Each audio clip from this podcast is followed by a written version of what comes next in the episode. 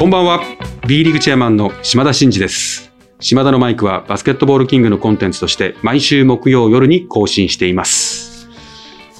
桜咲いてますよねバリバリ咲いてます。バリバリ咲いてますよね。まあ桜もね、もう咲いてるあの時間が短いその儚さがあの美しさを作ってますよね、やっぱりね。大好きですね、私は桜。本当に。まあちょっと英会話勉強してるからってわけじゃないんですけど、桜といえばやっぱチェリーブラッサム。チェリーブラッサムといえば松田聖子。久々、歌謡曲いやいや、もう本当にね、私ね、松田聖子好きなんですよね。もう本当にコンサートとか行きたくてですね、あの、いつもウェブとか見てるんですけど、外れるんですよね。で、まあ、数ある松田聖子のヒット曲ありますよね。もう多分今聴いてるリスナーの方は私と世代同じ人はもう今頭の中でいろんな曲名が浮かんでると思うんですけど、私一番好きなのチェリーブラッサムなんですよ。私が小学校3年生ぐらいですね。で、たまたま風邪ひいて熱出て、学校休んで、こたつに入って寝てたんですよ。そしたら、この曲が流れてきたんですよ。んで、ほんまあ、風立ちぬとかですね、裸足の季節が3本目ぐらいの曲で出てきたんですけど、小3、4ぐらいの男の子ですよ。一応、その当時。めちゃめちゃ感動しちゃってですよ、この曲に。なんで感動したのかよく覚えてないんですけど、そのぐらい好きなんです。ジェリー・ブラッサムが。皆さん何か言ってください。どう落としていいのかも自分でも分からなくなるぐらい喋ってて動揺し始めてます。俺は今何を言ってるんだと。それがこう、頭の中で無限ループですね、この時期に。はいはいはいはい。いや、そんなね。いや、その、松田聖子といえばですね、やっぱ最近、その、やっぱ歌番組とかも今、いろんな事情があって少ないから、昔の夏メロ的なものを特集するような番組多いじゃないですか。ああいう、あれ見るのが一番好きで。で、何年のヒット曲とか。そうすると自分があの時何歳だったなとかって。その時の松田聖子のヘアスタイル見ながら、自分の過去を振り返る。あの、番ああいう番組が大好きで、で、それを見ながらお酒飲んでめちゃめちゃ酔っ払うんですよ、私。もう昔に帰りすぎちゃって、もう楽しくなっちゃって。いや、この曲良かったよなとか、うわ、懐かしいとか、ああ、俺高校生だったとか。言ってるうちにですね、もう深酒しちゃってですね、ダメですね、あの番組ね。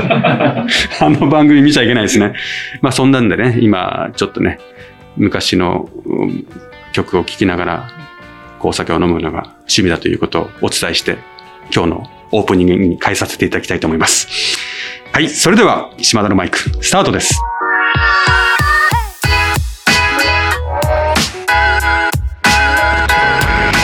B リーグチェアマンの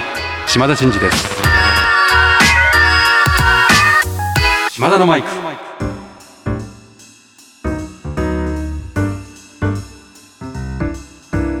はい。じゃあ今日はですね、ちょっと経営の話を、スポーツビジネスといいますか、B リーグの経営、B リーグとか経営、スポーツ経営全般の話に、まあ、及んだらいいかなと思いますけど、B リーグのマネジメントカップ2020ということで、J リーグは前からやってましたけど、B リーグが3年目ですかね。3年目が経ちましたということで、今年はですね、B1 は川崎が初優勝ということですね。で、B2 は2連覇で仙台という結果になりました。で、そもそも B リーグのマネジメントカップって何なのっていう話なんですけど、デロイト・トーマツグループのスポーツビジネスグループが公表されている情報をもとに、第三者の立場で B リーグのビジネス的なところを、まあ、側面から確認してですね、評価して、まあ、発表しているランキングですということです。で、J リーグもやってて、まあ私も J リーグの見てて、ああ、これ B リーグもやりたいなって、やってほしいなってずっと思ってたんです。でこんなのあって、なんか1位になるとかってモチベーションも一つ、クラブ経営においてはあるよなと思って。で、それが始まって。で、今3年目なんですけども、じゃあ何を評価してるかと言いますとですね、4つの視点から評価をしてますと。まず、マーケティング、経営効率、経営戦略、財務状況と、この4つの視点ですと。で、マーケティングについては平均入場者数とか、まあ、アリーナ占有率、まあ、あり、まあ、大きい小さいさ、あの、ありますけど、そこでどのぐらい満帆に入ってるかっていうことだったりとか、まあ、客単価、いわゆるチケット、グッズ、うん、あと飲食、まあそういったものの客単価がどんくらいあるのかと。あと、傾向率においては、いわゆる投資対効果ですね。一生あたりのチームの人件費がどうなってるのか。いや、コスパが良いのか悪いのか。いうような話。あと、一生あたりの入場料収入がどうなってるかみたいなこと。あとは、経営戦略として、まあ、単純に売上高とか、チーム人件費率とか、SNS のフォロワー数とか、まあ、グッズ関連の利益率とか、まあ、そんなものを見てると。で、財務状況で売上高、売上高成長率。まあ、どんくらい昨年に比べて伸びてるかみたいな。あと自己資本比率みたいな話。まあ、こんなのを見てますと。で、えっ、と、1位が B1 が今年その川崎と言いましたけども、まあ、これもなんか、もう指標、指標換算、まあ、ポイント換算して、えーそれの合計を競うということで、まあ、今年は1位が川崎、2位が秋田、3位が宇都宮、4位が千葉、5位が琉球ということでした。千葉が2年、2連覇してて、まあ、今回4位に落ちたということですね。まあ、川崎、秋田、まあ、細かい数字を私も全部把握して、あの、この指標の中で見てるわけではないんですけど、まあでも分かるような気がしますよね。うん、この4つ。そういう意味では、うん、やっぱ秋田なんかは素晴らしいですよね。ここで2位ですからね。まあ、上手にチームもこうバランスよく投資して、ある程度のチームも作り、まあ、ある程度かすちゃんと稼ぎ、で効果的に勝ち、で会場もおおむね満員にしててっていうことですね。4分野の数字の中で、んあの秋田はどれもトップにはなってないけど、バランスよくうん。2位っていう結果なんですね。うんうんうん。やっぱ水野社長は素晴らしいと思いますよ。若くて、じこの事業を始めてもう、ね、当時最年少経営者でしたけど、やはりもうしっかり堅実に地に足つけて経営してますよね。まあそこは今本当に実りつつあって、来年あたり1位になっちゃうんじゃないですかね。あと、宇都宮ですね。宇都宮はまああれだけお客さん入って売り上げも高くやってますけど、まあこれコロナの影響もあって、昨シーズン3分の1を残して終えた、まあちょっと変則的な集計なんですけどね。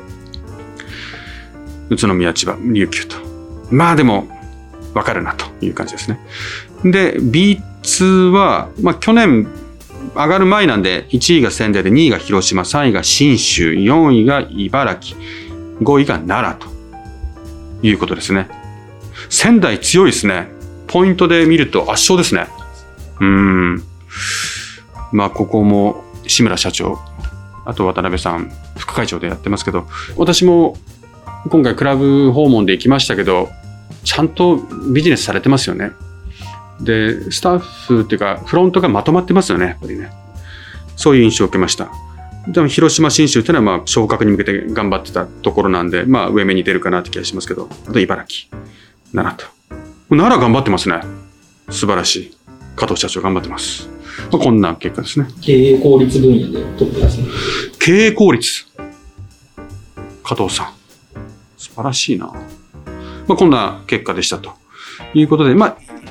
これこれをなんだろう、上に上げるために努力しているということではないんでしょう。結果論なんでしょうけども、まあ、ただクラブとしてはこういうもの、まあ、チームってちゃんとその優勝とか順位とか出るじゃないですか、はっきりね。だから勝ちたいとかってそのバイアスでちゃんとやるんですけど、クラブの経営において評価されるっていう仕組みっていうのは、やっぱあるとモチベーションになりますよね、クラブ社長としては。うん。まあ、チームの方はヘッドコーチが勝つためにどうするかってやってますけど、クラブの経営を良くするのは社長がやってますから。だからそこはモチベーションの一つになるかなと思いました。で、まあ、これ経営の話なんですけど、クラブ経営って実はもうめちゃめちゃ大事ですと。で、ファンの皆様はね、まあ、どうしてもチームを、選手を応援したりとか、そのあの選手好きとか、このチーム好きとかっていうことで、まあ、目に見えてるのはあの試合会場の雰囲気とチームだと思うんですよ。でもあのチームを作ってる、あの雰囲気を作ってる裏では、経営が動いてるわけですよね、当たり前ですけど。つまり、フロント？まあ、あんまりフューチャーされませんけど、ファンの皆様からは、まあ、そんなこともないかな。ファあのフロントが裏で、裏方として非常に頑張ってますと。で、そこを社長が引っ張ってますと。で、社長においては、まあ、チーム作りにも関与してますという全方位でやってるわけですけども、いわゆる勝ち負け、選手をどう獲得するとか、地域での活動とか、うん、スポンサーとのこの関係性の強化とかっていうところはもう全部経営そのものですね。で、経営が良くならないとチームって良くならないんですよ。どうしても一瞬勝てば盛り上がるとか、勝てば経営も良くなるって思っちゃうんですこれは大きな間違いで、勝ったから良くなることなんてまずないですね。そう。だから順序は勝って経営を良くするんじゃなくて、経営を良くして勝つってことですね。この、その似て非なりというか、この考えをしっかりそのクラブとして持てるか持てないかが大きなあのターニングポイントになるかなというふうに思いますね。うん。結構これ、勝てばなんとかなるんだよてオーナーの方も思っちゃったりとか、まあ、場合によってはそのスポーツビジネスに参入してきた方とかってどうしてもそこにわーってやっちゃうんですけどそこじゃないぞと。なので、ファンの皆様にも自分たちが愛するクラブ、愛するチームが良くなってほしいというふうなことを当然望むと思うし、望むならば、そのクラブの経営が良くなっていくってことも合わせて望んでほしいですし、じゃあクラブが経営が良くなるってことは何なのって言ったら、その一丁目一番地は、やはり入場者数ですね。お客さんがいかに入るか。でお客さんがいっぱい入ってるから、その盛り上がりとかその状況を見て、ああ、ここの地域で盛り上がってんなっていうことで、スポンサーがついたり。で、またスポンサーがつくことによってチーム強化にお金が回ったり。で、そうやって盛り上がってると、そのほっとけない存在だなっていうふうに評価されると、今度自治体も、ね、その町の、そのシンボリックなクラブとしてちゃんと支えていかないと。うん、こんなコンテンツ、あの、我々もしっかり利活用かつ支えていかないよっていうふうになってきて。で、自治体も応援とかしてオフィシャルになってくると、またスポンサーもしやすかったり。で、広報誌とかでいろんなとこに、その、姿勢代理みたいなとこ出してもらうから、また地元に認知広がって集客増えてるとか。全部こう、回ってくるわけですよね。なんで、そこがグッドサイクルに回っていったクラブが強いと。という意味では、やっぱり一丁目一番地はもう一度言いますけど、入場者数なんですよ。お客さんがいかに入るか。で、お客さんを、ファンの皆さんが一番や、にぜひお願いしたいのは、その地元のあの愛するクラブのですね、応援をいつもしていただいてるんですけど、できる限り多くのお友達とか、まあ、ご家族とか、恋人でも、もうその同僚でも、もうありとあらゆる人をこう連れてきていただいて、この仲間に引き入れていただく、それがそのクラブが生まれ変わる、もう根幹ですね。なので、そこから始まって、クラブ経営が良くなったら、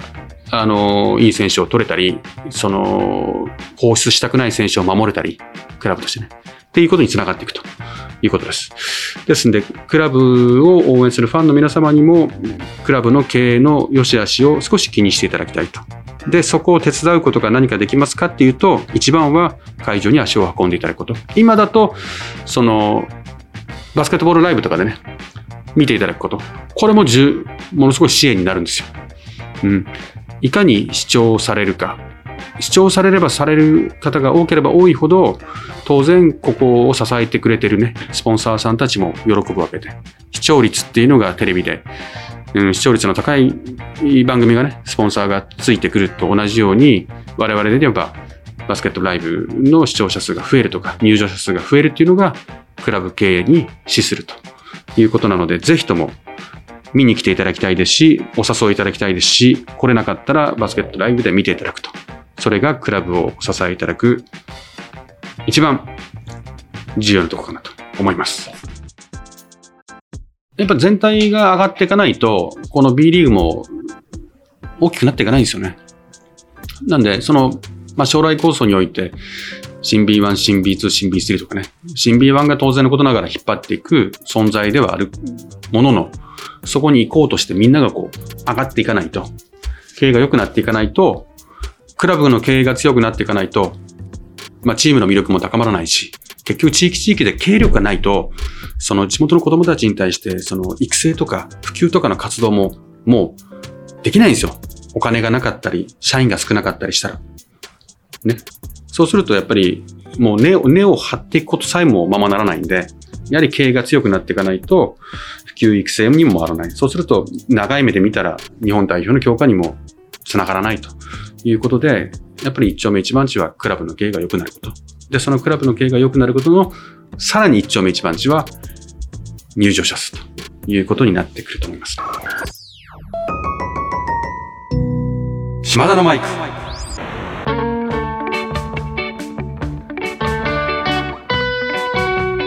じゃあそろそろエンディングの時間になってまいりましたが、島田のマイクでは、リスナーのあなたのメッセージを受け付け中です。私への質問、企画のリクエスト、お悩み相談、何でも構いません。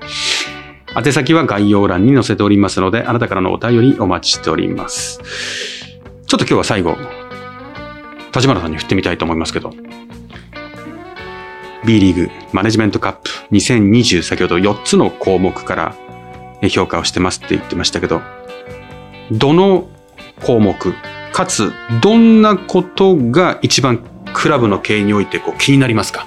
立花さん。一生あたりの人件費っていうのは面白いなと思って、多分、ファンの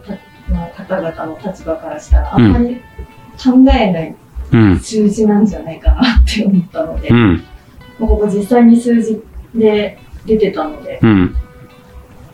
見て、あ、こんな数字なんだ。意外なクラブが順位が上だったり下だったりしてるので、うんちょっと見てみたら面白いのかなと思いました。これ、ホームページに出てるんですよね？出てます。うん。ぜひ見ていただければ、あの、今、立花さんも言ってましたけど、一生あたりのチーム人件費って面白いですから、そのチームがいかに効果的に勝てるチームを作ってるのか、あのチームは意外と予算かけないで上にいるじゃんとか、んあのチームはってあるかもしれません。まあそういう観点で見ると、そのチームの凄さとか、そのマネジメント力の凄さみたいなのがわかるかなと思いますので、ぜひチェックをしていただければと思います。はい、それではまた次回お会いしましょう。島田のマイク、ここまでのお相手は B リーグチェアマンの島田真二でした。さよなら。